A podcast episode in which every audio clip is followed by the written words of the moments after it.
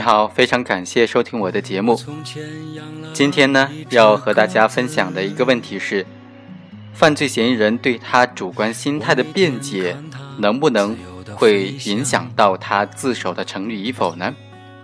我们知道，最高人民法院在关于被告人对行为性质的辩解是否影响自首成立问题的批复当中就规定，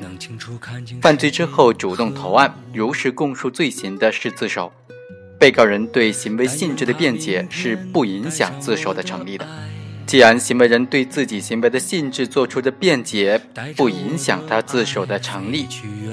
那么行为人对他主观心态的辩解会不会影响到呢？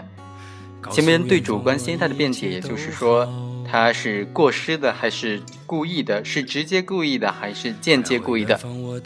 今天我们就通过一个具体的案例来详细的分析一下。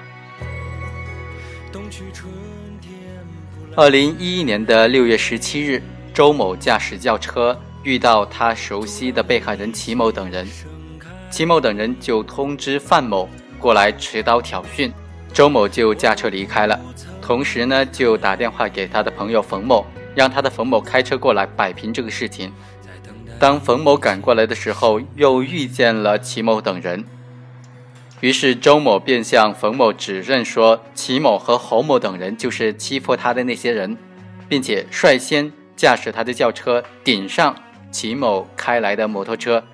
双方在追逐的过程当中，冯某就加快速度撞上了齐某等人骑的这个。摩托车导致摩托车摔倒了，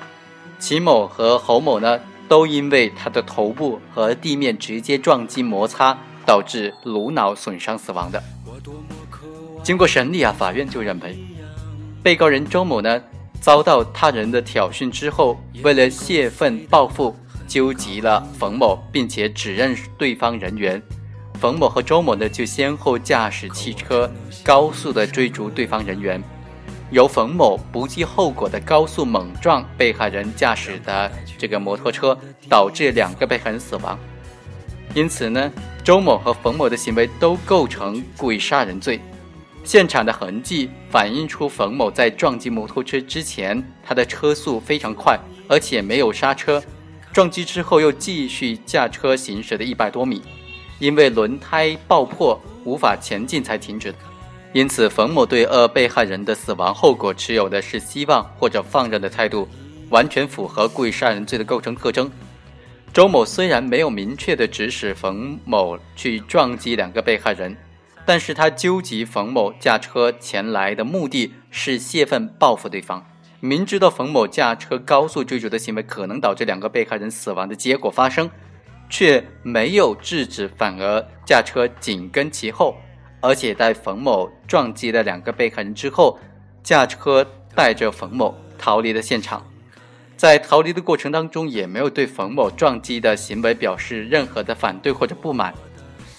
这就体现出冯某高速撞击两个被害人的行为，并没有超出周某报复摆平对方的这种概括的故意，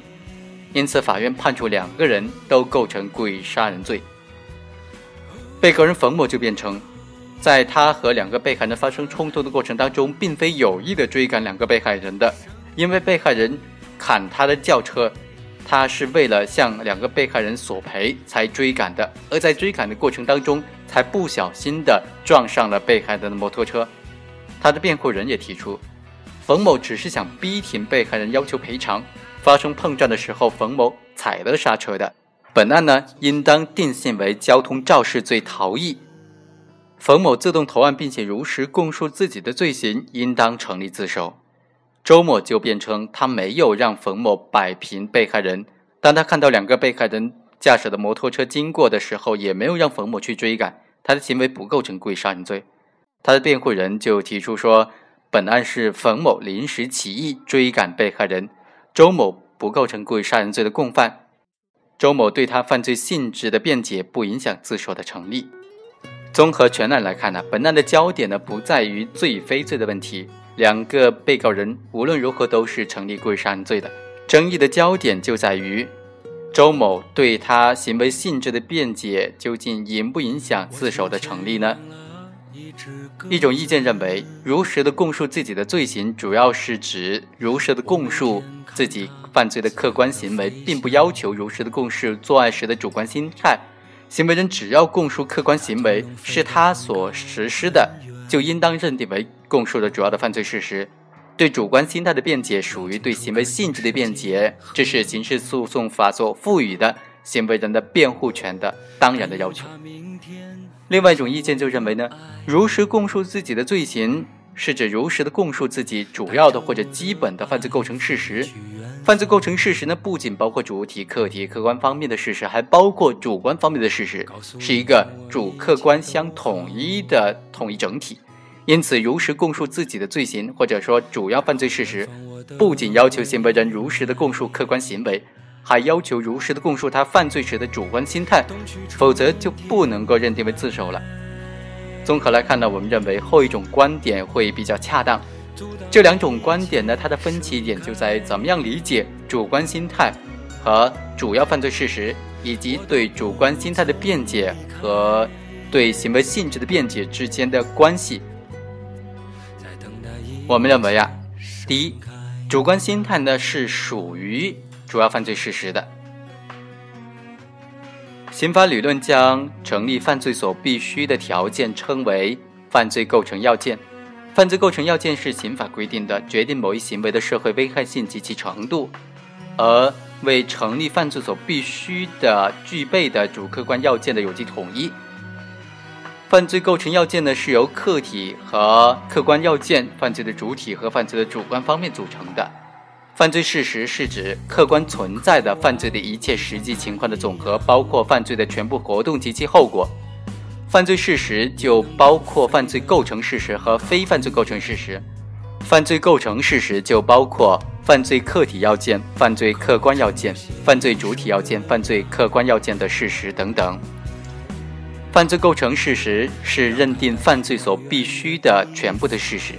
因此它属于主要犯罪事实。在犯罪构成要件当中呢，尽管犯罪客观要件事实，比如说危害行为、危害后果、行为的时间、地点、方法等等是定罪的基础，但是犯罪主观要件的事实，也就是行为人对于实施危害行为及其危害后果所持有的主观心理态度。这种犯罪的主观事实呢，是对区分罪与非罪、一罪还是数罪、轻罪还是重罪，具有非常重要的意义。罪过的形式和内容直接反映出行为人主观上对于危害行为和危害后果的态度。既然犯罪构成事实是主要的犯罪事实，那么行为人主观心态作为犯罪主观要件的事实，当然是属于主要犯罪事实了。因此呢，行为人自动投案之后，是否如实的供述犯罪的主观心态，必然会影响到自首的认定。那么接下来一个问题是，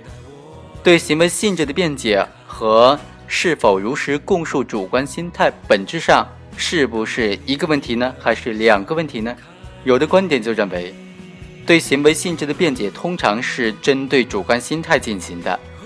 行为人针对主观心态的辩解，属于对行为性质的辩解，两者是一样的一个层面的问题。更何况呢，主观心态是可以通过客观行为表现出来的。行为人即使不如实的交代犯罪时的主观心态，也可以结合这样的证据，通过其实施的客观行为来认定的。因此呢，行为人是否如实的供述作案时的主观心态呢，并不影响自首的认定的。我们认为啊，这种观点是值得商榷的。首先，对行为性质的辩解和对主观心态的辩解存在本质的区别。对行为性质的辩解是对犯罪行为的定性，也就是犯罪行为在法律上是否应当被认定为犯罪所做的辩解，而不是对主观心态内容故意过失、直接故意还是间接故意的辩解。主张对主观心态进行辩解不影响自首成立的观点，最有力的理由就在于，根据最高人民法院在二零零四年下发的《关于被告人对行为性质的辩解是否影响自首成立问题的批复》，对行为性质的辩解不影响自首的成立。然而呢，有必要强调的是，这个批复的这个规定啊，是最高人民法院对广西自治区高级法院。关于被告人对事实性质的辩解是否影响投案自首的成立的请示做出的有针对性的批复。批复所规定的是对自己行为的性质进行辩解，必须是在行为人已经如实供述自己的罪行的前提之下，即在本质上是对法律适用方面的辩解，而不是对犯罪事实本身是否存在的辩解。对行为性质的辩解和对主观心态的辩解是两个层次的问题了。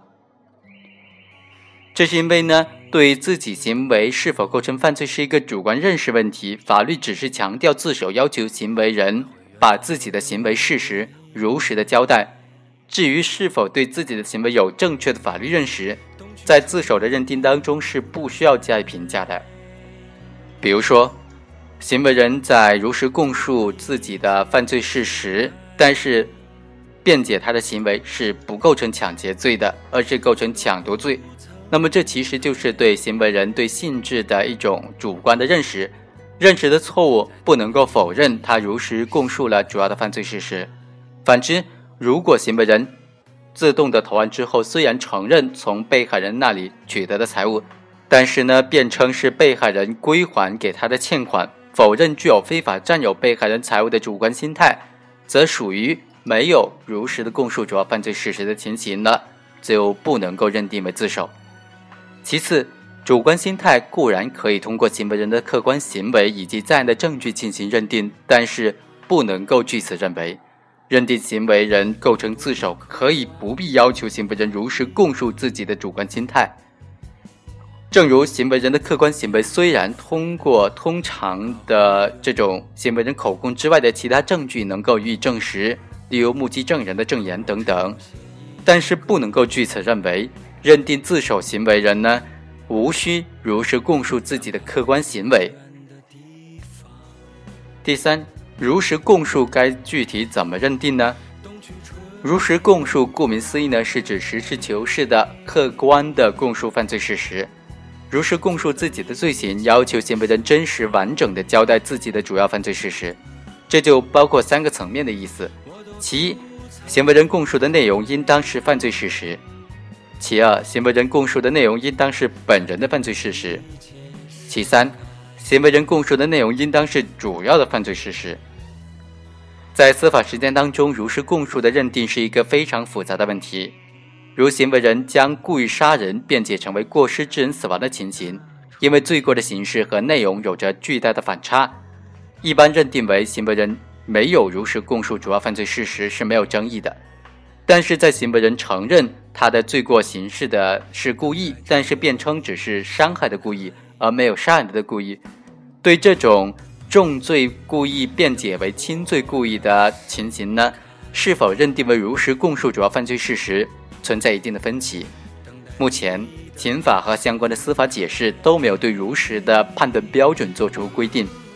虽然最高法院在二零一零年的时候出台了关于处理自首和立功若干问题的意见，其中以真实情况来解释如实，但是真实情况的表述仍然是过于模糊的。我们认为，如实供述的认定虽然是刑事实体法要研究的问题。但是，犯罪事实的认定和定罪量刑必须依靠刑事诉讼法来解决，脱离案件的证据和程序规范，对如实供述的认定就必然会陷入纯理论探讨的泥沼当中。因此，如实供述的判断标准应当以根据在案的证据查明的案件事实为认定的标准。限于人的呃这种认识能力、认识水平以及客观实际，绝对的。犯罪客观真实是无法复原的，但是依照法定的程序，通过在案证据重现的犯罪事实，就应当认定为案件的事实了。具体到行为人对主观心态的认定上，我们认为，应当按照主客观相统一的原则，把握行为人是否如实供述犯罪的主观心态了，即以行为人对主观心态的辩解是否改变或者否定。依照在案证据认定的案件事实为标准，如果行为人的辩解具有合理的根据，能够成立，或者不能够被在案的证据排除的，就属于没有改变或者否定案件事实，不影响如实供述的成立；反之，就会影响如实供述的成立了。对于上述将重罪故意辩解成轻罪故意的情形，可以通过这个标准来分析行为人对主观心态的辩解是否影响如实供述的成立。根据行为人和被害人的关系是否有矛盾、矛盾的大小、行为人作案时的表现是否扬言杀人、是否追杀、被害人的创口部位是要害部位还是非要害部位、创口的数量是一处还是多处。行为人作案后的态度是否有抢救被害人的行为等等在案的证据作为事实的情节，若在案的证据足以认定行为人实施的是重罪故意行为，则行为人的辩解不能成立，不能够认定为构成自首。反之，若在案的证据不能够认定行为人实施的重罪故意行为，或者不能够排除他有实施轻罪故意行为的可能，则应当认定为行为人。的这种辩解是成立的，认定构成自首。回到本案来看呢，被告人冯某自动团之后供述的犯罪事实是有变化的，这就足以证明冯某是故意撞击被害人的摩托车，他是精神和智力正常的成年人，对驾驶轿车高速撞击摩托车可能造成被害人死亡这结果是明知的，至少有放任被害人死亡的故意。因此，冯某一直否认有故意杀人的主观心态，和庭审查明的案件事实不符。他对主观心态的辩解，将故意辩解成为过失，已经达到了否认犯罪事实、案件事实的程度了，属于没有如实供述自己主要犯罪事实的情形，不能够认定为自首。以上就是本期的全部内容，下期再会。